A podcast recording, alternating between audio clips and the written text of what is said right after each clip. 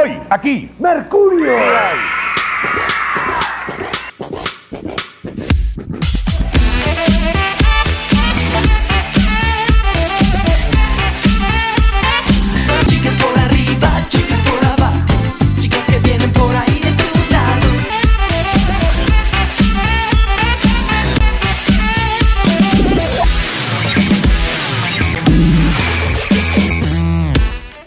Señores y queridos amigos de... Te ¡Ay! Se me cayó la USB, perdón. ¿eh? Este, amigos de Tequila Gaming, bienvenidos a un lunes más de Talks, un lunes muy especial porque como podrán darse cuenta si es que nos están viendo en YouTube y no nada más escuchándonos en Spotify, tenemos una invitada el día de hoy, así que voy a dejar aquí al buen Alfa que haga los honores, ¿no? Este y que nos comente un poco sobre la invitada que tenemos el día de Ya. hoy, señor. Antes que nada, me deslumbra tanta pinche belleza. Este, güey. Pinche Euge, este. Bueno, tequileros, les presento a mi novia Ana. Voy a llamarla Ani. es una gran conocedora de videojuegos. Así que se le ocurrió este tema para hablar y tenerla como invitada sobre las mejores protagonistas de videojuegos. Así que nos va a deslumbrar con sus pues, opiniones y sobre lo que sabe sobre videojuegos. Y si, pues sí, nos vamos a hablar sobre nuestros personajes femeninos de videojuegos. ¿Cómo están? Preséntate. Pues hola, soy, soy Ana, me pueden decir Ani. Eh, pues no sé qué decir de mí. Eh, digamos que profesionalmente soy diseñadora gráfica, soy gamer, soy bailarina. toda la vida? soy modelo. no sé qué más decir. Ah, excelente presentación. Una sí. muy este multifacética, ¿no? Este muy mul- muy multi- cosplayer. ¿eh? muy multitasking, además co- de- además cosplayer. Multitasking, güey, esa es la palabra. multitasking. y sobre todo lo que nos este los lo que nos interesa un poco pues es que sabes un chorro de estos temas y qué mejor eh, invitada para hablar del día de hoy que por supuesto los personajes eh, femeninos que consideramos eh, pues importantes por alguna razón en particular a lo largo de la de la de la historia de los videojuegos o de los juegos que nosotros hemos podido acá jugar. Entonces, este, pues vámonos arrancando. Bueno, Euge, estás muy olvidado. ¿Cómo estás, este señor? Todo chido, todo chido. Oye. Madre, eso, eso, préndela. Oye, no mames, qué Préndela perra, güey, qué perra playera traes, cabrón. No te pases Sí, de verga. Cuando- antes de que llegaras tú, güey. y ya. ya unas pequeñas pruebas. Y vi que prendió su camisa y dije, no mames, qué pedo. Ajá. No, Te aspiré, güey. bueno. güey, está increíble. Esa madre no era harina. Definitivamente no. Pero este, pues vámonos arrancando, este, señores, con personajes femeninos en los videojuegos. No, no estamos haciendo este tema en el Día Internacional de la Mujer porque sería más sexista de lo que ya es este tema, o más bien como el título. Pero creemos que es como también importante. eh, es que más bien quiero como empezar diciendo que desgraciadamente, no nada más en, en, en el- en lo que a nosotros nos gusta, que son los videojuegos, sí, en el sector que a nosotros nos interesa, que son los videojuegos, sino más bien como pues en todos lados, está como muy centralizado o muy heteronormado ya muchas de las cosas y entonces solo se habla de los... eh, de los, ¿cómo se llama? De los logros de los hombres y ese tipo de cosas, cuando en realidad gran parte de los juegos y de nuestros juegos favoritos que hemos tenido la oportunidad de jugar, que nos han dejado marcados, y no nada más es que lo diga ahorita, sino eh, quiero pensar que en algunos de los ejemplos que vamos a mencionar seguramente vas a recordar ya talks de pasados que hemos hablado de algunos personajes que nos llaman mucho la atención, que efectivamente son mujeres y que llevan toda la, el peso de la historia y que si no hubiera ese personaje, evidentemente pues el juego no sería el mismo. Entonces vamos justamente a hablar de eso este día, así que señor, no, señorita Annie, usted por ser la invitada. Quiero, ah, claro, pues eres la invitada, no podía ser de otra forma. Entonces, este, a mí me enseñaron que cuando alguien llega a mi casa, él es el primero, el que tiene que hacer todo y tomar un vaso de agua, etcétera. En este caso, vas a ser tú la que va a empezar y va a abrir este tema. Así que cuéntanos para empezar algún personaje femenino que sea de tu agrado, de qué juego, por qué, por qué te llama la atención, por qué crees, por qué crees que es necesario hablar de ella. Dale, pues. eh, Falta de uno porque va a ser de la saga de Resident Evil. Ok. Pues Qué empezando. raro. Qué. Ya ven, no ya ven de dónde viene mi gusto por Resident Evil. No me, no me Pues, hace este ninguna sorpresa, la verdad, eh. No, y también porque, pues la verdad la adoro y tanto así que la tengo tatuada en mi pierna. Ok. Estoy hablando de, de la maravillosa Jill Valentine. Oh, Gil, mamacita, Valentine. Jill Mamacita Valentine. Yo creo que ha sido como, yo sé, como el amor platónico de muchos gamers de- desde el inicio de los tiempos, porque, y me incluyo también. sí, sí. Ok. Digo, lejos, de, lejos del atractivo este físico que pueda tener Jill Valentine, yo era una de las personas que tenía un crush ahí con Jill. Pero es un gran personaje. Entiendo. Ok. No, y aparte, ella, ella es como se defiende sola. Al principio de Resident Evil, el primer Resident Evil, ella, pues sí, se muestra temerosa al principio, pero luego, luego ella puede con todo. La verdad es muy valiente. En pues, ella sola mata a Nemesis. Así es. Es como, como dirían las, las feministas, Ajá. una mujer empoderada. Empoderada. Exactamente. A mí lo que me parece muy chido de Jill es que es como. Pues fue como de los primeros personajes no femeninos como Ajá. empoderados. Porque ahorita como que ya es más común, ¿no? Ahorita ya no es tan extraño. Pero en esa época, en los noventas, pues estaba estaba, estaba difícil. O sea, no sé si, no voy a decir que es la primera, pero de que es de las primeras, en eso, de eso estoy seguro. Yo pienso que de los primeros podría estar Samus. Samus Aran. Ah, que esa fue, Sí. no manches. Esa fue, nadie. esa fue una gran revelación cuando todos supimos que Samus Aran era mujer, ¿eh? Al final, sí. Exactamente. O sea, me acuerdo como todavía el... re- ahora. Me, re- me recuerda como el, el revuelo que causó Samus cuando. Porque, porque Nintendo jamás se pronunció como con anticipación de juega la historia de ella, ¿no? Sino de Samus Aran. Es que en, en el manual, de hecho, creo que está. Se refieren como un él. No recuerdo si se refieren como un él o como con un. Es que, se- otro. es que según yo dicen como Samus. O sea. Nada más. lo- Y es como un nombre como bastante genérico.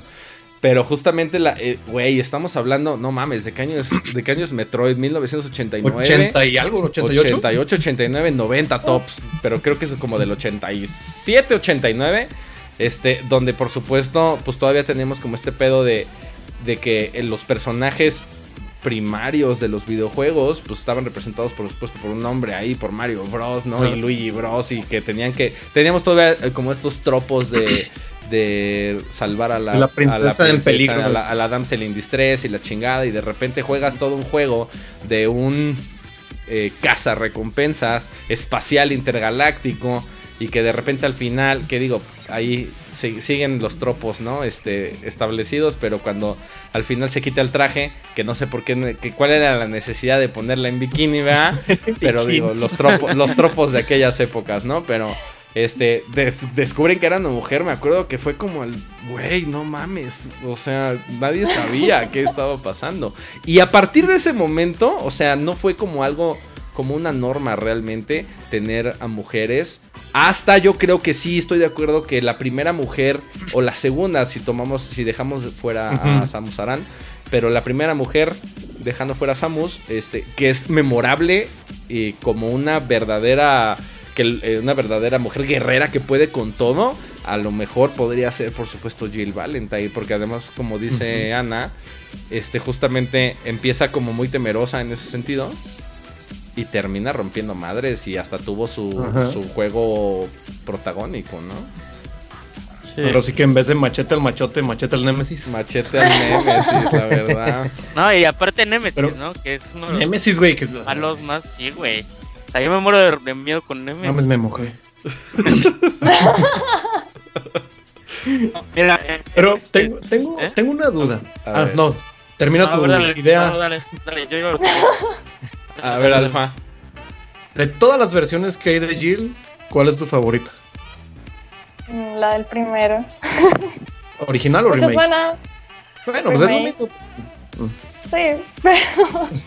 Sí, pues es que si hablamos del tercero, lo que no me gusta de esa Jill es que, no sé, es como vamos a matar zombies y, y con la minifalda y con todo eso.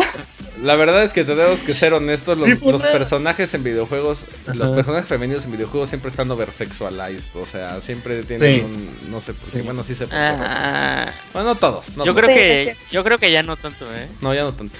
Sobre todo los, los más para acá, los más contemporáneos, ya se les ha bajado un poco como esa necesidad de, de sobresexualizar a los personajes femeninos.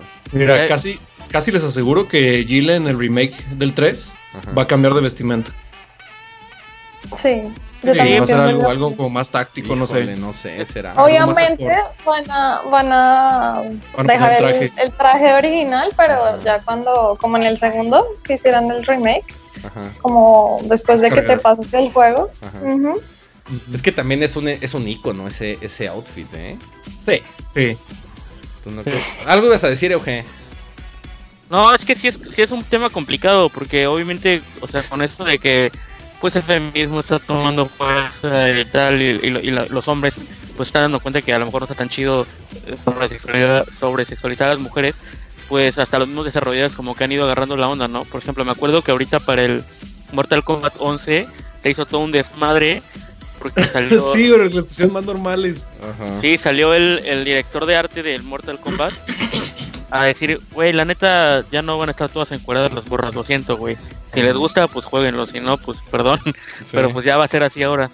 Y obviamente un chingo de gente se enojó, pero pues, o sea, pues así No, es. pues. y además, además eso es Boom lo hizo a propósito también pensando en las cosplayers, porque los entre comillas los estereotipos de belleza eran como demasiado irreales, o sea, las mujeres con la super cinturita y la super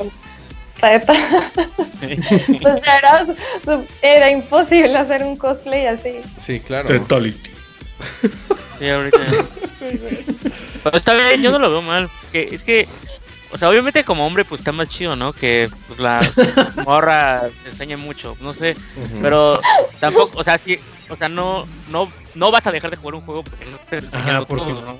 Además, O hay sea, sí, los sí, sí. personajes que yo tengo aquí, ¿Qué te diré? Yo estuve. Yo estuve un chingo de años tirándole mierda a Heroes of War porque se veían deformes los personajes y ahorita yo estoy bien clavado con todos. Sí, claro. de los personajes que yo tengo, ninguna es así, bueno, una tal vez, más o menos. Ajá. No, bueno, mucho, pero nada más una. Tengo anotadas cinco, entonces. Ok. Este, nada más para terminar ese punto, les iba a decir que hay que recordar que también. O sea, es que parte. A ver, hay que entender de dónde vienen los videojuegos. Los videojuegos, bien, así como la, la- la ola mainstream de videojuegos y fuerte que ha perdurado hasta el momento, viene de Japón.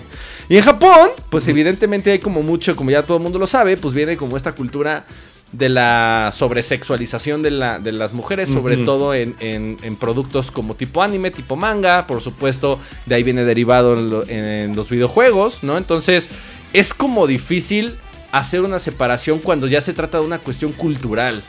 ¿Sabes? O sea, porque en Japón, a pesar de que existe como esta sobresexualización de los objetos animados, el respeto por la otra persona, no nada más no quiero decir por la mujer, sino por la persona, por cualquier tipo de persona en general, in- independientemente del género, es súper grande. O sea, tiene un respeto como muy cabrón por, por este, pues por el prójimo, ¿no? Pero cuando estás hablando de una cuestión ya cultural, pues es, es muy difícil no sexualizar. O sea, Pues es que si te pones pedo. a pensar, cada juego japonés está muy sexualizado, aunque sea de la forma más sublime, más, no sé cómo decirlo, más leve.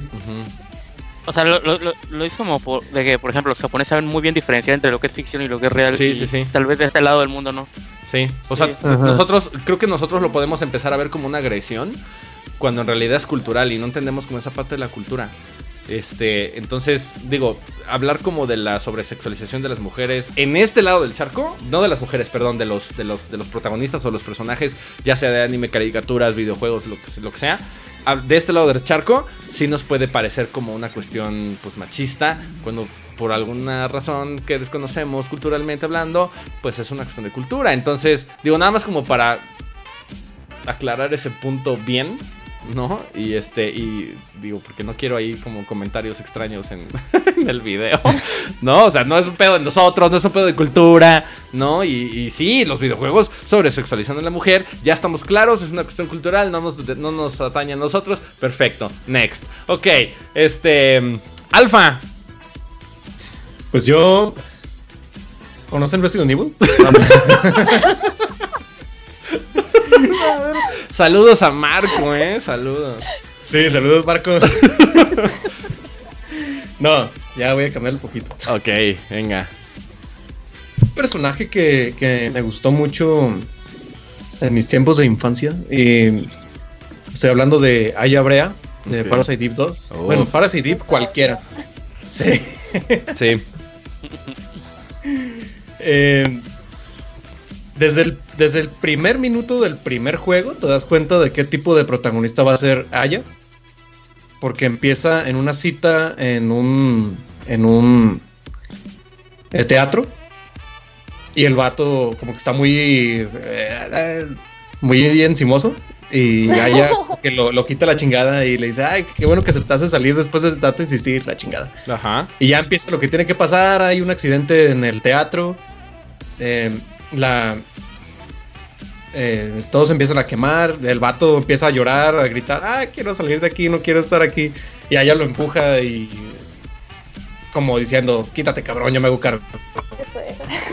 Que Desde el primer perro, momento, sí. Desde el primer momento te das cuenta qué tipo de protagonista va a ser. Y no, no necesitas ser mm, hipersexualizada para que te interese. O no tiene o no necesita tanto para que a ti como, como jugador te interese como haya como protagonista. Incluso los, los comentarios que tiene durante el juego suele ser muy sarcástica, hace bromas, eh, es seria cuando se necesita y es una es una, una protagonista muy capaz, muy luchona como diría la chaviza. La chaviza de hoy en día. Muy empoderada. Aunque bueno, yo recuerdo una escena en la ducha. Ah, sí, sí, sí, sí. el 2, Vamos a ponerla, ¿por qué no? Sí. Vamos a ambientar. por favor. Sí, yo también. Y se diría que, que podría cambiar dura, en, en cada juego.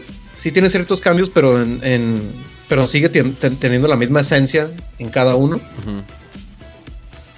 Pero durante cada juego se va haciendo más y más fría por lo que va sucediendo. Y bueno, para los que no sepan su historia, pues este juego trata sobre mutaciones mitocondriales. Sucede que Aya iba con su familia cuando era niña y tuvieron un accidente automovilístico. Ella tuvo un problema en la córnea y su hermana menor murió y le tuvieron que trasplantar esa córnea a ella. Y su hermana tenía ciertos poderes mitocondriales y se los transfirió a ella con eso. Y un riñón de esta niña se la trasplantaron a una a una actriz de ópera, ¿cómo se llama? No sé. No me acuerdo del personaje. No sé cuál- No se llama Melissa. Ajá. Lo trasplantan a ella, y, pero ella en vez de hacerle bien esos poderes, la, la trastornan. Y es como la villana del primer juego. Ok. Y a partir de ahí, haya que pierde la memoria a partir del, del, del accidente. Tiene que descubrir el porqué de sus poderes, eh, el por qué tiene flashbacks sobre estar en un hospital. Y creo que eso sucede durante los tres juegos. O sea, no se, no se remite solo a un juego, sino que es durante los tres. Que el 3 sí fue una mierda de Una juego, no me gustó. mierda. Ajá. Pero te habla de pues, una al- buena evolución de personaje, de alguna manera. ¿no? Exactamente. Eh, Eso, exactamente eso. Aunque sea una mierda de juego, la historia es buena y hay un hay una evolución de personaje. Y si te pones a pensar, cada juego es distinto. Son tres juegos, pero cada uno es muy diferente. El primero, pues, es RPG. Tienes eh, energía para utilizar. Si te la gastas, pues ya no puedes atacar. El segundo ya es más libre, más un survival horror con toques RPG. Y el tercero ya es pura pinche perra acción. Ah, Pero si son fans de Parasite Eve, si quieren conocer la historia de Aya, que es genial. Y sí, para mí Aya es una gran protagonista Ok. y no necesita tener tanto. Bueno, así ya sé, la, la escena de la ducha, pero no. Sí, claro. Oye, como que, para- como que si nos ponemos a pensar a- bien, creo que el boom de los de las protagonistas en los videojuegos fue como el Play 1, ¿no? O sea, para Sí. empezar, Lara Croft, ¿no? Jill Valentine, este Parasite Eve, la de Dino Crisis. O sea, hubo, hubo como un boom, perdóname, Alfa, lo sabía, pensé que ya sabía yo que ibas a hablar de ella, pero no importa, nada más, ahorita, ahorita a, lo mí, a mí también ya me a Ahor- chingar también. Ahorita lo mencionas. Perdón, digo, es que es que ahorita con lo que dijo, con lo que dijo Ah, Alfa, ya se cancela todo. No, es que con lo que dijo Alfa, o sea, es como interesante ponernos a ver que justamente a mediados de los noventas con el Play 1 hubo como mucho boom Sí. con de, de este tipo de Sí. personajes, casualmente. O sea, yo diría que como ahora sería como del Play 1 se saltan como 2 y 3 y hasta ahorita como en esta generación siento que otra vez están como volviendo a intentarlo. sí, Como- sí, ahorita con los que vamos a mencionar, este, Eugen, ¿qué nos tienes? Pues yo iba a hablar eh, de Lara Croft, Ajá. obviamente por ser una de las primeras y como ¿Cuál versión? ¿La tetas puntiagudas? o- esa va a ser la diferencia. O sea, obviamente yo cuando tuve mi Play 1 dije, pero qué pedo con esta morra, güey. Aparte yo vi morro, güey. Ajá. Pero güey, y yo decía, no manches, está, está, está poderosa, o sea, veía cómo se trabaja con todo sin problemas. Y sí me gustaba esa Lara Croft, fatal. pero prefiero a la Lara Croft de ahorita, o sea, porque la Uh, Lara Simón. Croft de ahorita Simón.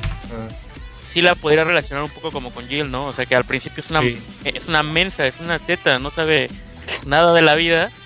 Y, y, eh, cuando acabas ya es todo un arma de destrucción. Que a lo mejor no me gustó tanto como, cómo de repente la convirtieron en una asesina serial así. Ajá, a sangre fue como fría. muy jalado. Una máquina de matar. Sí.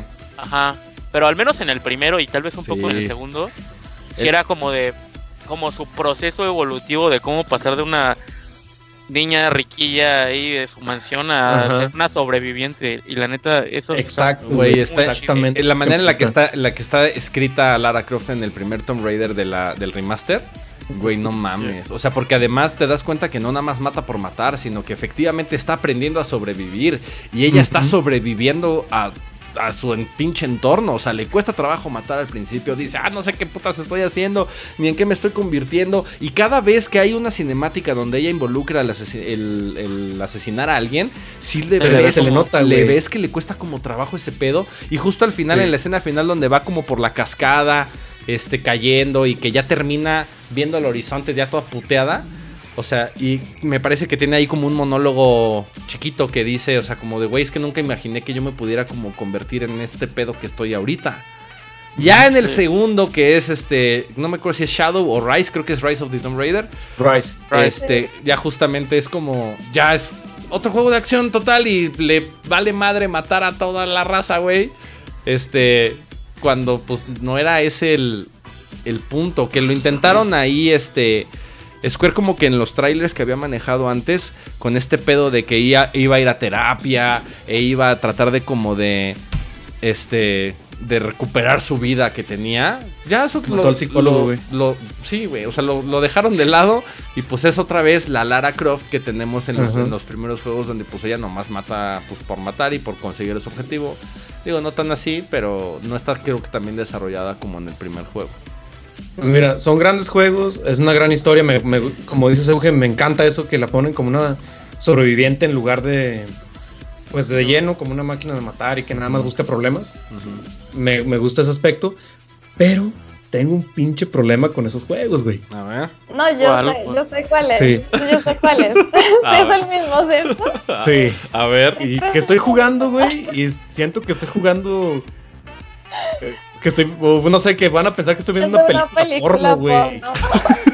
¿Por qué? ¿Por Es qué, güey? que hace, güey.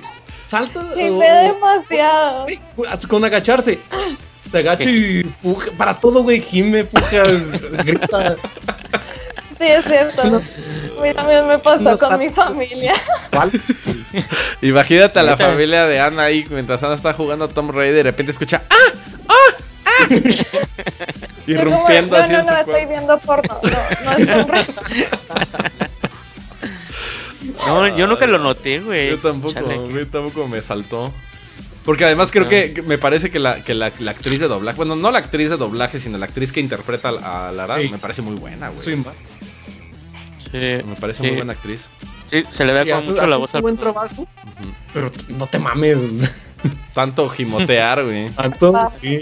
Se pasa. Pues la sufría, güey. Pues no parecía que lo sufría, güey. Más bien parece que la le estaba gozando. Está disfrutando. la Víctor. Oigan, ver, yo, quiero este aquí mencionar que justo me, hici- me hiciste recordar a la primera que yo iba a mencionar, que es Sh- Sherry Mason de Silent Hill. Pero ojo, Sherry Mason, y te la gané, güey.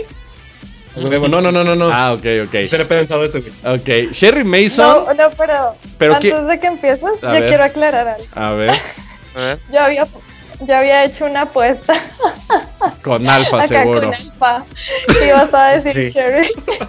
pero él me dijo, él me dijo que no la ibas a decir dije, porque no. te gusta más el Güey, 4. le mama el 4. Ah, pero sí, no, pero es que quiero mencionar a Cheryl, que justamente es a lo que iba, pero no de la, no de la, no de la trilogía o de la saga, digamos, original, sino ah, quiero hablar específicamente de la Sherry de Shattered Memories.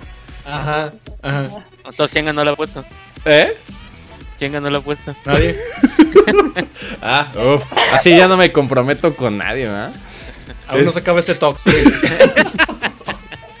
A la verga, ¿por qué se divierten a mis costillas, amigos?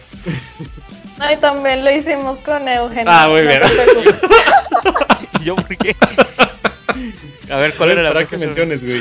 Ah, bueno. Ok, entonces, nada más quiero mencionar de, de Shattered Memories de Sherry Mason porque me parece que es, o lo que yo considero que podría ser el verdad, la verdadera raíz de lo que trae una Cheryl en el, verdade- en el caso hipotético de que ella hubiera nada más estado atormentada por la pérdida de su padre. En algún talk lo es la, mencionamos. es la protagonista. Es la protagonista, a pesar de que no, a que- a pesar que no lo sepas, ¿eh? O sea, spoiler, spoiler alert, tú juegas todo el tiempo con Sherry Mason. eh, Hasta el final te enteras que estabas jugando con Sherry Mason. Porque Silent Hill Shattered Memories tiene esta mecánica de que analiza tus decisiones de manera psicológica y al final te da un. Eh, como un resultado de las decisiones que tomaste, eh, de las cosas que le dijiste al psicólogo para determinar tu personalidad y en base a eso determina un final en el juego. Este, pero nunca ves a Sherry, o sea, siempre está como en primera persona y piensas que está hablando con Harry, que ese es el pedo, ¿no? que, que parece que Harry es el que fue a terapia porque nunca encontró a su hija. Entonces, este, una vez que tenemos eso sobre la mesa, el desarrollo que tiene, o sea, es que una vez que te pones a pensar y que terminas el juego, el desarrollo que tiene Sherry Mason en ese juego es básicamente tu esencia como jugador la que le estás impregnando a Sherry, ¿no? Y además, en el pedo este que está, o sea, una vez que entiendes de qué va la historia de Shattered Memories, que es una mujer sumamente atormentada que se siente muy culpable porque por su culpa se murió su papá, es un pedo muy terrorífico y además ambientado terroríficamente en el ambiente de Silent Hill, porque Silent Hill, como ya hemos dicho, representa los miedos más profundos de las personas que visitan Silent Hill. O sea, Silent Hill es diferente para cada persona que está ahí. ¿no? Y tiene visiones diferentes y tiene sens- sensaciones diferentes y, y- y alucinaciones diferentes. Entonces, todo, una vez que entiendes el final, cuando descubres que tú estás jugando con Sherry Mason y ves todo lo que ella se imaginó que pasó su papá muerto, ¿no? Como para buscar a su hija, es un pedo muy, muy cabrón. Y que además creo que se queda muy bien en el asunto del guion, donde todo lo que puede traer Sherry al interior es el reflejo de lo que tú traes al interior, como, ni siquiera como jugador, sino como persona. Porque Silent Hill hace un análisis psicológico Digo, no tan profundo ni no tan profesional como si fueras a terapia realmente. Pero sí lo hace más personal. Pero hace, hace, un, hace, un, es un- hace un desarrollo muy, muy, muy personal. Psicológicamente hablando, no estoy hablando de decisiones del juego tipo Fallout. Estoy hablando de un, de un este, análisis de personalidad, más bien, que hace el juego en base a las, a las cosas que tú le contestas al psicólogo. Y además, esas cosas que tú le contestas al psicólogo influyen en el siguiente nivel que vas a jugar. Y en cómo te y en las cinemáticas que ves. O sea, si de repente en alguna de las imágenes que te presenta el psicólogo ves una botella de alcohol, por ejemplo, tienes como cierta predisposición para el alcohol, el papá, o sea, Harry, o en los recuerdos que tiene Sherry de Harry, Harry, Sherry recuerda a Harry como una persona alcohólica, como un pa- padre abusador, como una cuestión así como más personal, que cambia la manera de ser del personaje principal con lo que tú Y le... aparte, güey, también cambia los enemigos. cambia, No sé si te acuerdas. Sí, sí, cambian sí. de acuerdo a los. Todos los enemigos, toda la experiencia es completamente personalizada, Euge. Sí, pues, o sea, no, no, la- no de la misma manera, pero se me, se me figura un poquito como. Un poquito, o sea, un poco relacionado con la, con la chica esta. Así un poco de Until Dawn, pero ahí no hay ningún personaje en específico. Bueno, este. Yo iba a decir a la de Walking Dead, de la que, es, de la que estás tú enamorado, ¿no? No ¿Cómo se mames, llama? La- la morenita Clementine. esa. Clementine es el mejor de Clementine, todos. güey. Es el top uno de Güey, un de millón, güey. Pensé Es que que ibas a porque- mencionar, güey. A ti- no, seguramente sí. Ya, se la robé. No, o sea, yo no, yo no iba a hablar de ella, pero me, se me hizo que lo puedo relacionar porque sé que a ti te gusta mucho como eh, reflejarte, ¿no? En el personaje Ajá. principal. Sí, se me hace como Sí. una mecánica interesante. O sea, eso de que puedas ser capaz como de extrapolar tus propias emociones y sensaciones y que además las ves representadas de, de manera interactiva. ¿Sabes? O sea, no nada más que un personaje diga, ah, sí, escogiste esto, qué padre, lo siguiente, sino que veas como los cambios que puede, que puede tener el personaje que justamente pasa de Walking Dead. Pero ese tipo de cosas pasan más en Silent Hill. En Silent Hill sí es, eh, es un juego diferente para cada persona que lo Sí. juega. Está así de cabrón. Eh, obviamente. Yo no sé por este, qué lo odian tanto, güey. Shattered Memories, no mames, es una puta joya, güey. Ya después de que la banda empezó a odiar Silent Hill 4, dije, váyanse a la verga. Silent. Hill tiene el peor fandom de la historia. Chinguen a su madre todos. Silent Hill 4 y Silent Hill Shattered Memories son los mejores. bueno, tú no, porque a ti te quiero mucho, Alfa. Y... Yo- Soy fan, yo soy fan hardcore de Silent Hill, Eres- güey. ¿Qué sí. te pasa? No, sí, güey, pero no estoy hablando del fandom, güey. No mames. O sea, el Silent Hill 4 y Ah, Silent sí, Hill Shattered, Shattered Memories son los que más odian y son los más chidos, güey. Sí, güey. Pero bueno, A mí me encantó. sí, no es muy bueno. Ana, Pero me encanta, güey. Downpour. No te creas. Ana, ¿qué nos tienes? Bueno, yo tengo un personaje que también es como un poco sobre sexualizado. Gran sorpresa, eh, gran Bueno, ya se sorpresa. le gustan esos personajes. Sí, además hay que hacer la aclaración que como Yo buena digo que no, cosplayer, sí, sí. sí, que como buena cosplayer, pues sí a ti te gustan esos ese tipo de personajes. Muy bien. Haces que nos veamos más menos menos heteronormativos aquí. Guiño, Sí. guiño. A mí No, también me, me verdad, gusta eso. Yo, yo he querido hacer un cosplay de ella, pero no. no ¿De no quién? Me le he medido por, por. Pues sí, ya van a ver por qué. Estoy Ok. hablando de, de Quiet, Ah, Ajá. claro. de Metal Gear Sí. Solid 5, de Oh. Phantom Pain. Sí, sí. Sí, fue un pedísimo lo de Quiet. Ujú. Sí, la verdad yo siempre he querido hacer un cosplay de ella, pero no, no me le he medido. Y pues la verdad me encanta porque desde el principio, pues, a- sí, a comparación de, de Jill, te la muestran como alguien, alguien fuerte, alguien decidido, pues prácticamente llena de venganza, ¿no? También. Es una excelente francotiradora. Me acuerdo tanto la escena de en un helicóptero, con, está con Big Boss. Y mm, me acuerdo qué era, era un jet. Un jet. Sí, exactamente. Le apunta al, al piloto del jet y el jet está en movimiento y aún así le da. Es, es impresionante. Y siempre te lo muestran como, como alguien fuerte. Obviamente también está el... Pues sí, tiene una historia de que ella respira por la piel y por eso no puede usar tanta ropa. Eso. Mira, pretextos para encurar mujeres en videojuegos o en series. Kojima, es Kojima. eh, Tenía sobran, que ser Kojima. la verdad. Hablemos también de Sniper Wolf. De. Exactamente. Sí, no, es como todo su sello ahí. Sí. En general, También me encanta. su historia porque prácticamente te muestra pues que pues sí, ella ha sufrido mucho. Prácticamente sufre en todo el juego. La primera vez que, que la ves, la, la- pues sí, prácticamente el verdadero Big Boss la quema viva. Sí. Entonces, constantemente Sí, no, que a mí, eh, no es lo que iba a decir, que a mí lo que me gustaba mucho era que, que, como dices, que desde el principio te la ponen como súper chingona. No está- en general, en general a los punto de matar a Big Boss. En general los todos los personajes de Kojima siempre son súper... Bueno, las morras de los, de los juegos de Kojima siempre te las ponen súper perras, güey. Sí. sí, Sí. la verdad sí. Entonces, Meryl, Meryl Silverwood. Silverwood. Ajá. Güey, Eh, Sniper. Sniper Wolf. The Boss. de- la- cada la- juego hay una mujer que es muy las cabrona. cuatro... Las cuatro... Crying... no, las cuatro malas del Octopus, 4, güey. eh, ajá. O sea, digo, o sea, el Octopus, el Crying Scream- Wolf, Screaming Mantis. la Mantis y Laila. Y, güey, las Ah. cuatro a mí me dan un chingo de miedo, güey. La unidad, no sé qué chingados. Unidad. Sí, güey. No me, no me acuerdo sus nombres, pero los cuatro. Unidad bestia, algo así. Generalmente los juegos de Kojima tienen como esta representación de la mujer como en un papel súper diferente a lo que contrariamente podemos pensar o, o lo que podemos estar acostumbrados. O sea, siempre son, en los juegos de Kojima siempre son como los, los personajes a los que de, de veras le tienes que tener respeto, güey, por alguna razón. Son más preparadas que tú, más inteligentes que tú, más cabronas que tú, más valientes que tú, Sí. ¿no? Y además más... Simplemente tienen.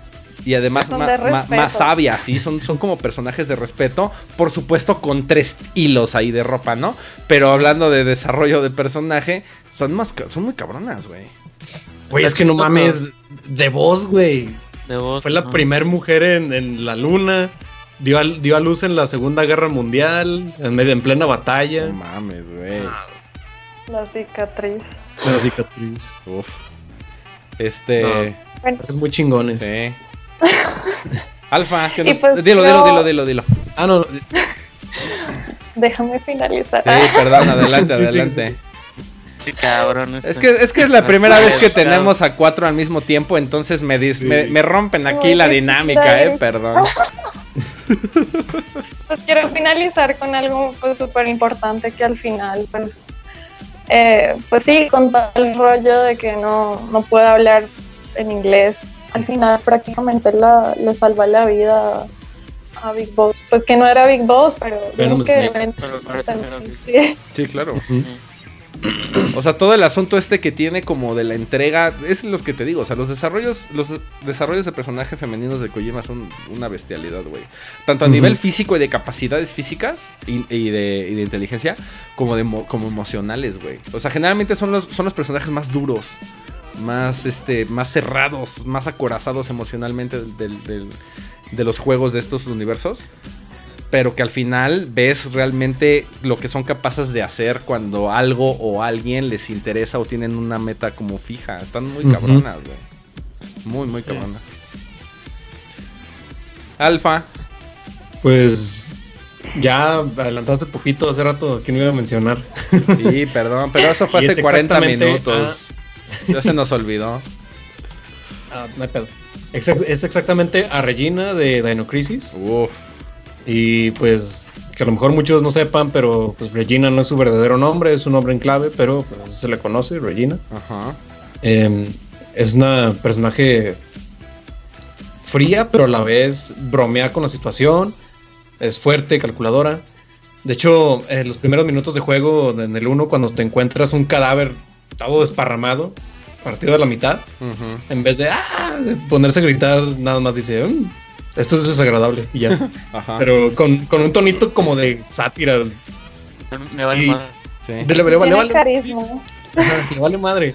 Y tiene carisma al mismo tiempo. Es lo que me gusta. Pero se nota mucho más en el 2, con su relación con Dylan Norton, que, que es más como, sí, igual fría, pero al mismo tiempo muy sarcástica en cuanto a sus comentarios eh, en contra de Dylan. Ujú. Y, eh, y al final, pues, de, a, pesar de ser muy fría, termina por preocuparse por los demás. Como en esta escena final de Dino Crisis 2, donde está a punto de irse por el portal del tiempo. Y no sé cómo lo hicieron, pero hasta en las pinches gráficas culeras de Play 1 se notan los ojos llorosos. Y eso se me hizo muy perro.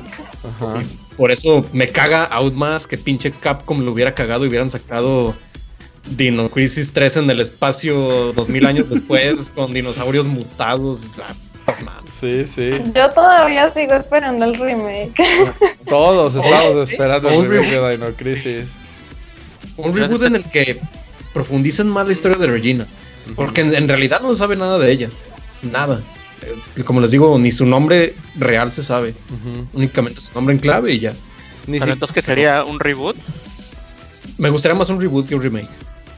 Algo como lo que hicieron con Tomb Raider, ¿no? Ah, Algo sé acción qué con. Tomb Raider. Así como empezar de cero y empezar a contar la historia. Empezar de cero. Armar una historia más buena. Uf.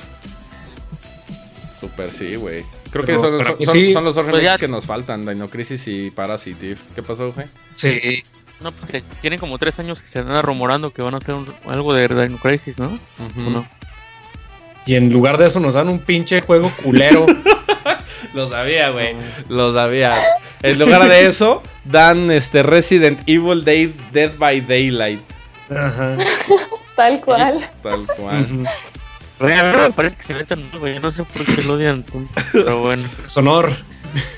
Sí, no. Sonor tu Yo pensé que ya habían aprendido la lección con Resident Evil 7, pero parece que no. Y además la comunidad se nota que lo odia, porque si no se han dado cuenta, el video, la cantidad de dislikes que Sí. tiene Usted no es aprende, ¿verdad? impresionante. Sí, benditas redes sociales que Es ahora que sí tuvieron- podemos tener una manera más visual todo ese tipo de discrepancias, ¿no? Sí. O sea, es que tuvieron, lo que yo- tuvieron una racha tan chingona con el 7, con el Remake 2, con Devil May Cry 5. La neta.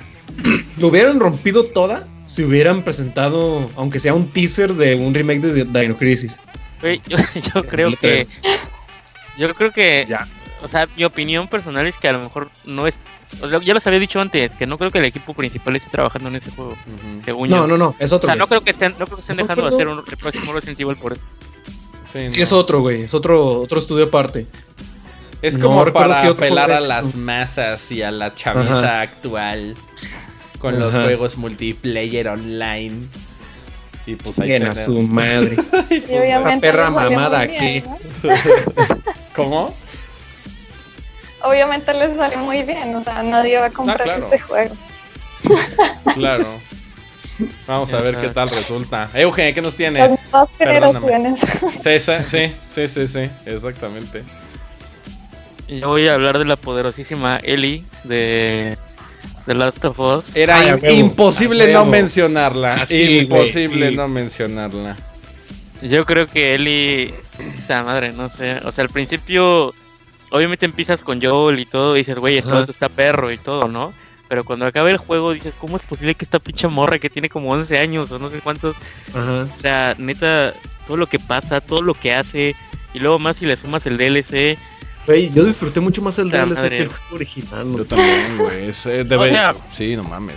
Gran juego. o sea, me, me mamaron los dos, pero es que siento que, o sea, yo como que desde el principio te lo ponen como, ah, ese güey está perro. Ajá. Pero eh, a Ellie, nada más al principio es como una niña de esas que dices, "Puta madre, nada más que le quieres pegar un golpe, o sea, para que se calle. Pero al final es como de, güey, no manches. Pues sí, ¿no? Como que era súper grosera con Joel y todo.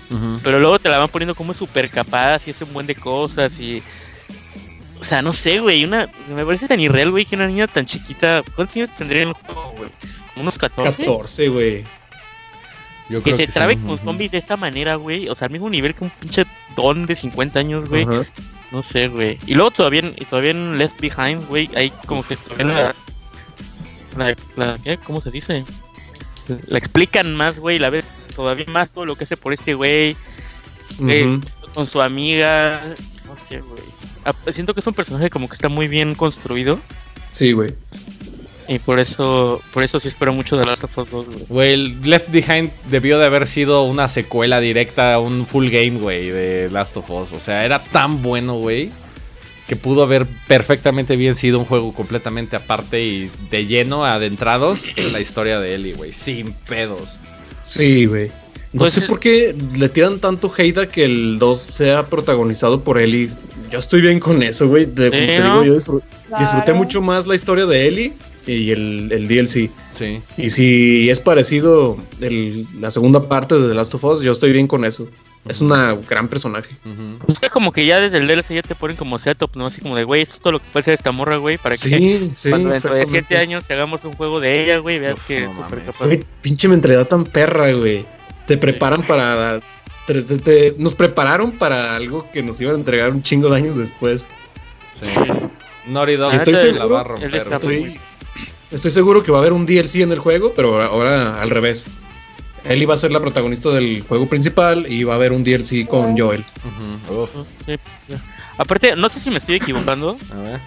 porque así como rapidísimo pensando, tal vez no se me ocurrieron tantos.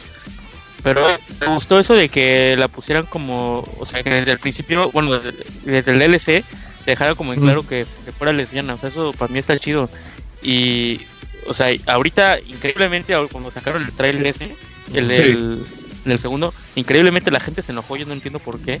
¿cuál es el pedo? Es que ya se sabía. La verdad, Ajá, o sea, sabía. lo-. Igual la escena del carro, cuando ve la, la revista, Ujú. Ah, sí, que cierto. Sí, desde ahí. Se enojaron los Desde mismos estúpidos que no entendieron desde el principio que era lesbiana, güey. O sea, no mames. ¿Qué, ma- más literal lo querían, cabrón? Querían que se saliera besando con la Acá, morra, no lesbian. Mames. Sí, güey. O que alguien ¿Cómo le que di- exagerar? ¿Qué Como pedo, que hubiera puto? pasado, güey. o que alguien le dijera, ah, no mames, eres lesbiana, no mames. O sea, güey, si no entendieron, dejen de castrar. O sea, güey, necesitan un poco más, salir un poco más a que les dé el sol, güey, convivir con gente real para que se den cuenta y vivan un poco más allá de sus Ajá. pinches narices. Gran personaje, güey. Gran Sí, personaje. es que Sí. me pongo a pensar como que, o, o sea, protagonistas como lesbianas o gays o algo así, no se me ocurren muchos. O alguno, de hecho, creo que ninguno se me ocurre. Entonces está chido eso. Me, me siento que es como un- Pues, un buen... O sea, seguramente hay, nomás que ahorita no se me ocurrió ninguno. Ujú. Sí. Siento que ¿qué está... ¿Cómo, cómo? Chloe de Life is Strange. Ah, Eso ¿Es es otro, otro buen, otro buen ejemplo. Sí, sí, claro, Chloe con Rachel. Este... Pero son pocos, ¿no? Entonces está chido y que te la pongan así como tan, tan fuerte a la morra, está, está chido. Ujú. pues de hecho sí, varios. Sí, exactamente. Sí hay varios, pero no lo dicen así de manera literal. Y eso está Chido, güey. para no ofender a, a las, a las mentes de ella. No, Ah, yo, pues, yo, yo creo, no, yo creo, ¿sabes qué? Yo creo que es más bien más ofensivo que salgan con el típico cliché de que alguien tenga que mencionar su sexualidad. Ajá. ¿Sabes? O sea, si alguien tuviera que llegar y decirle, ay, es que como tú eres lesbiana, pasa esto y bla, bla, bla, güey, no mames. O sea, mejor dejarnos descubrir justamente como lo que le pasa al personaje y entenderla. Por eso te digo, si no, si tú eres de los que están chingue y chingue con que, ay, es que él es lesbiana en live, este, The Last of Us 2, no mames, sal y habla con gente, güey. O sea, tienes que, tienes que salir de tu cueva para entender realmente lo que está pasando con este personaje. No todo mundo te, es como te, te va a tener que señalar y decir, "Ah, es que eres gay, ¿verdad, güey? No mames. Son los que nunca han tenido novia, güey. Bueno, este, porque justamente hablando de eso, yo voy a hablar de una particularmente que es, que no sé por qué se están hilando aquí los temas, pero justamente Samantha, la protagonista, ¿cómo llamarlo? La protagonista no presente de Gone Home, el juego con los que también los he estado Mm. como castrando toda la vida. Este Walking Simulator como de 5 horas. Ah, es muy bueno, güey. Porque, güey. A mí no me gustan no ese tipo de juegos, pero sí lo disfruté. Güey, Ah, no, no. güey, no mames, Gone Home es un excelente título que además lo más chingón es que descubres o empiezas a conocer al personaje principal y nunca lo ves. O sea, todo el, el pedo de que conoces a, a- a Samantha es a través de la hermana y a través de las notas que hay de los diferentes libros, recuerdos, este, revistas, discos de música de Samantha, ¿no? Te Ento- encuentras en la casa. que te vas encontrando en la casa. O sea, Gone Home con este setting de Walking Simulator y como de novela gráfica y como de pura exploración. O sea, se toman como el tiempo de poderte describir a un personaje, la relación que Samantha tenía con los papás y lo complicado de esa relación. Porque viniendo esta, este, esta familia, pues era como súper conservadora, este, súper estricta. ¿no? Eh, al papá le causó como mu- mucho shock ese pedo de descubrir que su hija era, era lesbiana. Este, al punto de que pues la castigaba, no la dejaba salir de la, de la casa. Este. De llevarse con ella. de- Ajá. Sí, ¿no? Sí, sí, sí, sí, sí. O sea, te- ella tenía que vivir ya escondida incluso en, en su, en su propia casa. Pero todo esto, todos estos pedos son a través de. Es que es tan mágico Gone Home porque no son, no son como estas pantallas de texto donde te van describiendo como qué está pasando. Simplemente pues te metes de pronto en la sala y ves ahí, por ejemplo, este, la caja de pizza, ¿no? Y de repente sobró un pedazo y te encuentras una nota, este, o un, o un cassette, un cassette de audio donde está jugando Samantha con su amiga y diciéndole, ay, es que a ti nunca te gusta, nunca te gustó como comerte el último pedazo porque siempre pensabas en mí, bla, bla, bla. Y son como cosas así como medio absurdas, no absurdas, como, ¿cómo se dice? Como intrascendentes, como planas, como vacías, no sé cómo decirlo. Pero, Pero, te dan contexto. pero que en conjunto conforme... Mundanas. Como mundanas, esa es, la, esa es la palabra, gracias. Que podrían parecer como mundanas, pero conforme vas poniéndolo junto en- eh, con, el, demás contexto de, de toda la historia, además hay un plot twist muy cabrón. Bueno, no es tanto plot twist, sino como cómo descubres cómo ella, Samantha, cómo luchaba con la con aceptación personal también. Este, hay una parte, por ejemplo, donde ella está. Hay una nota donde entras a su cuarto y ella está jugando. Bueno, eh, descubres que ella estaba jugando Street Fighter. Y uno de y su personaje favorito de Street Fighter era, era Chun-Li. ¿No? Y entonces pone así también como, en- como en estos. Como en estos. Ajá. Como en estos, este. Ay, perdón. como en estos, este. Estas notas. Donde dice, es que esta, esta, este per- me, me encantaría ser como ella porque ella no le tiene miedo a nada y ella como puede ser capaz de vivir Tener así. piernas de bla, pollo. bla, de- Oye, a mí me encantaba Chun-Li, güey.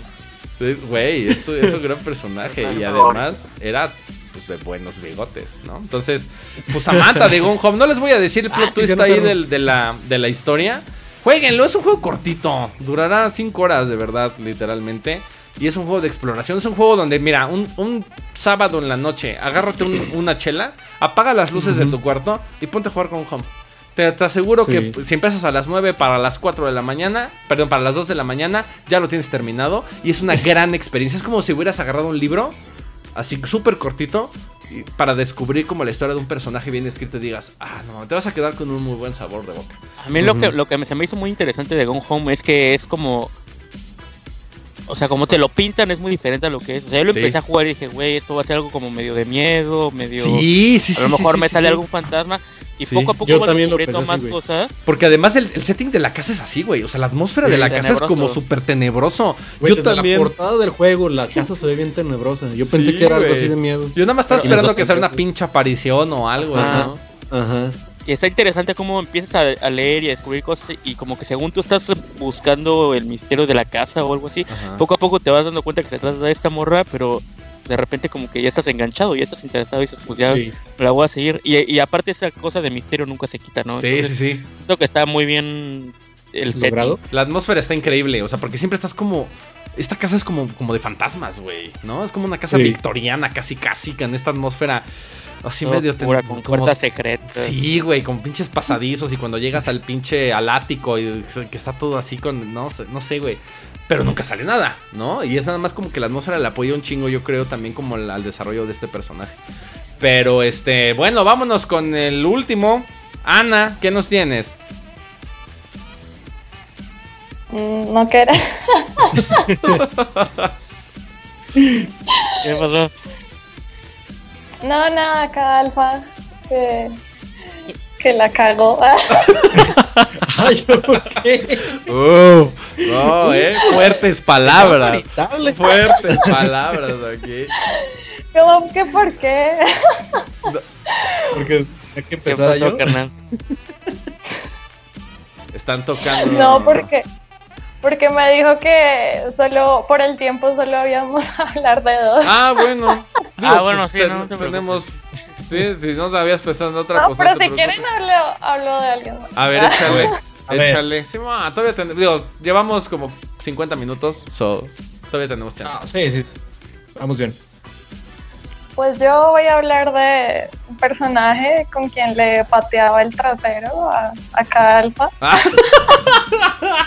Güey, me encantan estas revelaciones donde jamás me imaginaba. Y de pronto dices, ah, la verga, ya sé quién lleva los pantalones en esta relación. ¿Quién lleva los abanicos? ¿Quién lleva los abanicos en esta relación? A ver, platícanos. Pues sí, estoy hablando de Kitana. Uf. Por eso, los Acá. abanicos. Acá cuando, cuando jugábamos Mortal Kombat el 9, ¿cierto? El- Ajá. Pues prácticamente le, le empecé a coger muchísimo cariño Ujú. y le cogí más cariño cuando le hacía los fatalities a Alpha. Ok. ¿Qué tienes que decir en tu defensa, invicta carnal? como 10 partidos seguidos invicta, güey. Bien cabrón. Yo, ya escoge a alguien más. Defi- di algo, Alfa, defiéndete. No tiene como, la verdad. Savage as fuck. no, de toda oportunidad porque no escogí a Scorpion. Ah, bueno. No, pero Como es bien lo dijo no, la madre Teresa de Calcuta. Bueno, Ah, sí. pero nada más por eso te gusta. Mm, Pues sí, tengo buenos recuerdos. Pateándote el trasero. ¿Qué se hizo Khan de Lost World en Mortal Kombat 11? Porque mató No, y aparte, aparte también por la historia del 11. Como Ok. empieza de. Pues sí, empieza como eh, de mala y al final empieza como. Termina como. Sí, digamos como. Ella es una princesa. Termina como. ¿Cómo decirlo? eh? Pero- No sé cómo. Buena. Como reinando todo. Ah. Sí, termina Se como. convierte, se convierte en la gran monarca. Ajá, termina Sí. como reclamando el poder que nunca buscó, pero que es que ella pero sí. que ella es capaz de, de ejercer, ¿no? Con la guerrera, como la guerrera que es. Está chido, Chingón como. de Mortal Kombat 11. en Sí me toda gustó la eso. historia se mostró Ajá. que era muy sabia por todas las decisiones. Güey, juntó a todos los reinos. Exactamente. Poderoso. Gran, gran personaje, sobre todo por la La anécdota. revelación. La gran revelación aquí. Se chingaba el alfa. güey. Bueno, banda, espérate. ¿Qué miras mal? Ahorita ya Alfa desconectado, ¿no? Así de, ay, casualmente empiezo a tener lag. Ay, ay. Alfa, platícanos, ¿tienes otra? ¿Habías pensado otra? No sabía que, bueno, es que también había pensado como en pocos, pero como todavía teníamos tiempo. ¿Habías pensado en una más? Yo a lo mejor ya los castré con Gears of War, va a ser mi nuevo Resident Evil. Sí, no mames, apenas estamos lo odiaba, empezando. Pero es que en serio me voló la mente, güey. Yo tanto tiempo odiando a Gears of War, probé el 5 y no mames, dije tengo que probar los primeros. Y ya, en tres días ya acabé el 2 A la verga. y... Pero me encantó la historia de Kate Díaz. Kate Díaz fue una gran protagonista. En el 4 exactamente no sé cómo fue su historia, si, fue, si estuvo muy metida dentro de la historia, pero lo que veo sí se centra en, en ella y en, en su familia de, de Outsiders. Pero a, much- a muchos cuando vieron el primer tráiler del 5 decían, no mames, vamos a jugar con alguien que no es del legado Phoenix y más aún con una mujer. Lo vieron como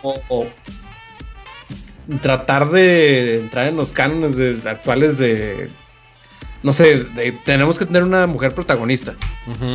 Pero la neta fue muy acertado.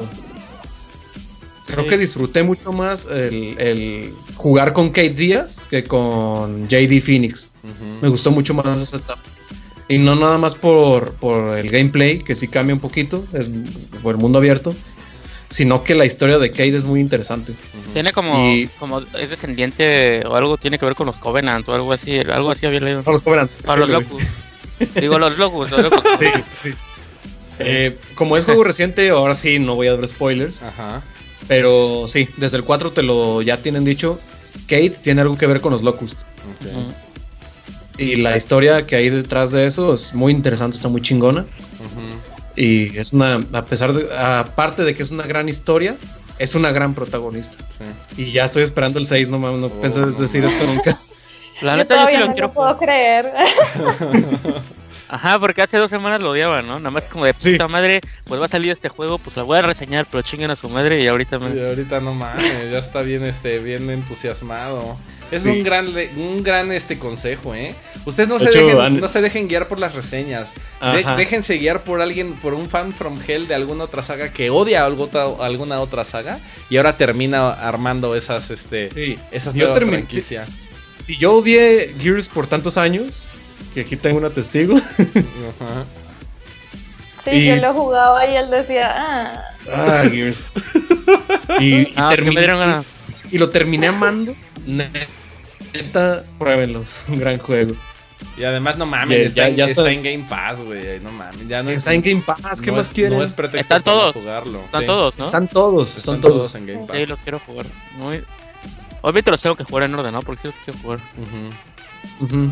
Yo también, Yo- jugué, yo también jugué el 1 y como que no me atrapó. Y quiero jugar el 5 Ajá. porque es como lo que todo mundo dice. No mames, una vez que juegas el 5 ya quieres jugar todos. Entonces le- quiero probar el 5 para Fíjate ver. que no es necesario, no es necesario tanto contexto. No es necesario que juegues los cuatro de putazo para entender el 5. Ok. Con que entiendas lo del 4, ya vas a entender el 5. Y cuando empieza el juego, te ponen como un resumen de todo lo que ha pasado en la saga. Ok. A huevo. Va. Pues qué más quieren. Descarguen Ujú. gente Game Pass. Euge. Sí, sí. Yo voy a cerrar con Subi, eh, la protagonista de Nier Automata. Ah, no mames. Es. uh, ¿Lo de la faldita? Aparte está re guapa, la güey. La de Netflix, güey. Güey, le, pregun- le preguntaron a, le preguntaron a Yoko Taro, al director del juego, güey, ¿cuál era la necesidad de que tu morra anduviera en tacones, güey, con faldita, en un pinche mundo post-apocalíptico? Y dice, pues, me gustan las mujeres, güey. Y, y fue como de, ah, ¿Te gustan pues, güey? Ajá. Sí, sí. sí. O sea, aparte de que está buenísima, güey, la neta es un super personaje, güey. Es, es, no, para los que no saben, eh, pues Nier Automata se trata de, pues prácticamente de puros como androides. Son como, Ajá. o sea, bueno, parecen humanos, pero tal vez sí son como humanos, pero sí son como parte robots. Entonces, en teoría son como muy, hacemos lo que tenemos que hacer porque son las órdenes que nos dieron y no sé qué, ¿no? Y así empieza ella be, así como pues siguiendo órdenes, este solo haciendo lo que le dicen, siendo como muy fría, pero a raíz de que empieza a conocer a, a otro androide que se llama 9B, bueno 9B, Ujú. eh, pues ellos son como los dos protagonistas de la mayor parte del juego y como que él, el güey es como más humano y como que la, la empieza a ayudar a cambiar y al final, güey, ella es como, o sea, como que rompe esa frialdad. La neta tiene una evolución de personaje súper chida y aparte de la actriz de doblaje, yo lo jugué en inglés, pero también lo vi, vi, vi cosas en japonés y la neta, la actriz de doblaje también le imprime un chingo, güey. O sea, las partes en las que grita, en la que llora, en la que sufre, en la que, o sea, la neta es una super evolución, super evolución de personaje y obviamente involucrado con, con la historia de Nier Automata que ese güey el que hace de Nier, Yoko Taro, está súper loco, hace cosas bien locas. Sus juegos tocan temas muy pues no sé, existencialistas. Entonces la neta no sé si ya tuvieron la oportunidad de jugar Nier Automata, pero a la madre. No mames. Muy gran- buen juego. Gran juego. De los, de los Aparte aparte de. Platinum, güey. Exacto, de los mejo- de las últimas joyas que ha producido Platinum, el rey Midas de los videojuegos Platinum Games. Sí. No mames, jueguen ir Automata, también el soundtrack no tiene desperdicio, güey. La acción está trepidante, no mames. No, no, sí, puta, sí, la, la música está increíble, güey, increíble. Sí, sí, sí. Ok, este, voy a cerrar yo con eh, un juego que, re- que igual reseñé eh, hace relativamente poco y que también me dejó completamente estupefacto, por no decir completamente imbécil cuando lo jugué, por todo lo que implica y estoy hablando de Senua, del juego Ah, Senua's no Senua's Hellblade, sí. Senua's Sacrifice. Este, no mames con la fortaleza, no hablo de fortaleza física, sino fortaleza emocional que tiene ese Claro que personaje. también, eh, güey. Ah, claro, por fortaleza Sí, también. física porque con putos dioses, pues güey. la pinche morra se anda rompiendo. Es la Kratos de la pinche mitología celta, güey. Esa vieja le anda rompiendo su madre a la diosa de la muerte en la mitología nórdica, güey. O sea, no se anda con mamadas. Pero más bien no quería hacer como énfasis en eso, sino más bien en cómo, a pesar, digo, si ya vieron la reseña, este, más bien si no han visto la reseña, véanla.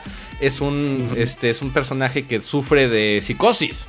Literalmente, psicosis y esquizofrenia, ¿no? No es una metáfora, no es una manera de hablar, es real, sufre psicosis y esquizofrenia, ¿no? Entonces, el desarrollo de este juego, eh, que estuvo a cargo de Ninja Theory, ellos eh, eh, tuvieron como mucho cuidado en tratar de plasmar lo que realmente sufre una persona con estas condiciones para poderlo hacer, para poderlo representar médicamente correcto, ¿no? En una ambientado en un cuento, este, en una leyenda de mitología nórdica. Nórdica. Sin embargo, o sea, ves todo el pedo que ella tiene que pasar, porque además no nada más tiene que romperse la madre con dioses, tiene que romperse la madre con ella misma a cada pinche segundo para no volverse loca. Que de por sí, pues bueno, ya tiene ciertos desórdenes mentales, pero Güey, o sea, ella está sufriendo por dentro por las pinches madres que escucha, por las pinches madres que ve, de ya no saber si lo que está viendo es real o no, y que además no desista de la meta que tiene ella al final, que además no mames, un final tristísimo, tristísimo. Este, porque pues, ok, la meta que ella tenía no lo logra, jaja, spoiler alert, ¿no? Pero a pesar de que ya le rompió su madre a la diosa de la muerte, no logra su objetivo y ella va a partir la madre a este vato. y güey. ella, güey, no mames. Ah, perdón, ¿eh? No lo habías terminado. Ay, uy, perdón. Pero no Pues sabes. eh, estaba 95% de finalizado el puto juego, güey. Güey, pero dijo spoiler alert. Después, ah, güey. en mi defensa dije spoiler alert, ¿eh? Lo hubieras sí. boteado. Ah, la verga, sí. pero lo cierto, curioso, güey, es que dijiste spoiler alert después de dar el spoiler, güey. Ah, güey. verga, ahí, perdón, ¿eh? La verdad es que no sabía que no lo habías terminado, mi buen. Güey, me, me acuerdo, me acuerdo específicamente en Puebla que te dice Euge. No mames, güey. Ya, ya, ya tenía un chingo de sueño y me dijiste que no, no me faltaba nada para acabarlo. Ah, Y estuve seis horas jugando. Según yo faltaba poquito, güey. Y Faltaba pe- una, una mierda. Nada más que cuando regresé ya no tenía Game Pass y no lo he comprado. Ah, perdóname, mi buen. Bueno, mira, de aquí que lo juegues y que lo descargues, o que lo me vuelvas olvida, a jugar, ya se te vuelve a olvidar, güey. Pero bueno, este, aquí más bien que nada quería hablar justamente de la, del, del temple que tiene Senua para estar luchando con ella misma, este, con todos Fuerza de los, voluntad. con la fuer- pinche fuerza de voluntad de poder, este, de, tratar de llegar a su objetivo y de estar luchando ella constantemente con ella misma porque pues si te pones a pensar, o sea, sí hay como ciertos enemigos ahí reales, pero el 90% de los enemigos son producto de su pinche mente, güey. Entonces ella tiene que luchar con eso y esa es la representación psicológica, o la, la- perdón, la representación metafórica de estas condiciones. O sea, cómo tiene ella que luchar contra sus pinches demonios internos, tanto emocionales como biológicos, para no, no quedarse tirada en el suelo este, a, media, a media batalla, ¿no? A medio camino. Este, y además, pues súper interesante por, por toda la investigación que tuvo que hacer Ninja Theory para poder desarrollar este juego que, que- que tenga que, que- tenga que ser clínicamente acertado.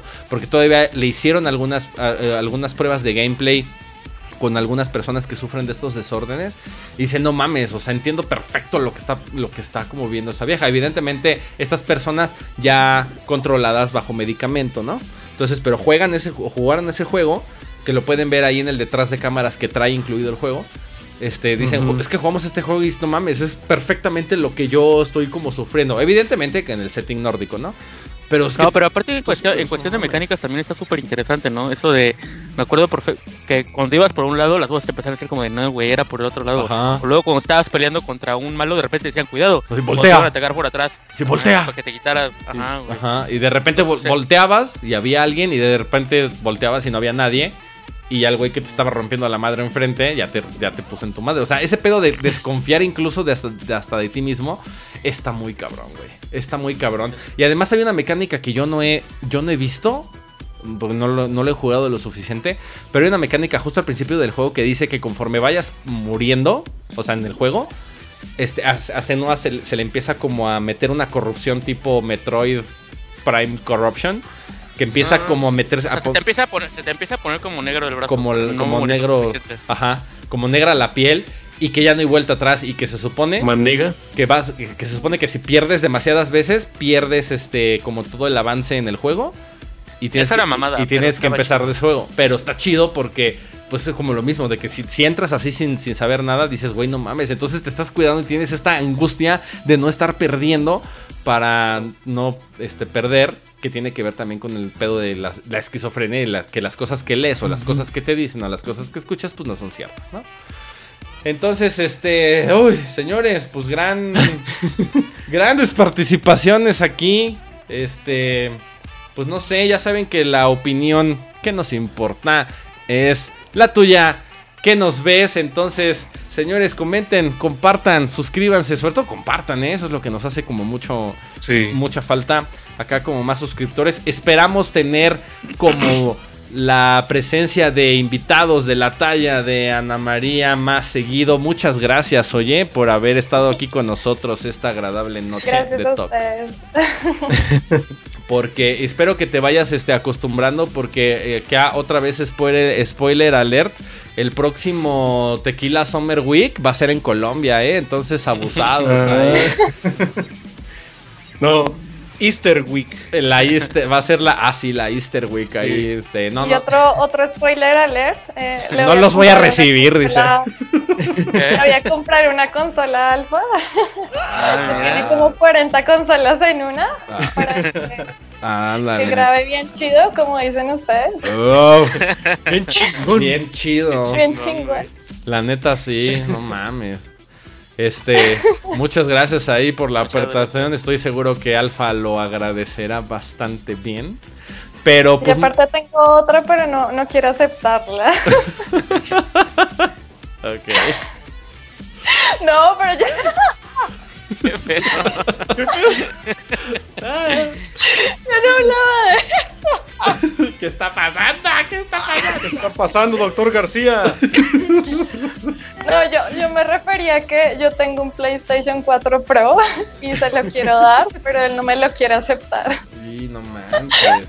Se lo quiero dar.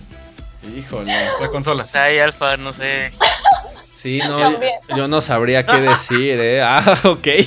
Ay, ay, estamos pasando ya, este, voy a publicar este Tox a las 11 de la noche para que no haya pedo ahí con el horario familiar, ¿eh?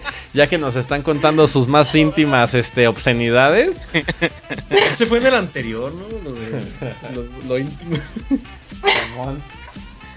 Pero, este, ay, esperen, corte Ay, ay. breve porque ya no los escucho, güey. A ver, hablen, digan algo. Hola. Ya, Hola, hola. ya, perdón, es que Ya borraste todo, güey. se movió mi cable. la grabación. Ah, no mames. Se movió mi cable. Toca repetirlo no, no, ya quedó.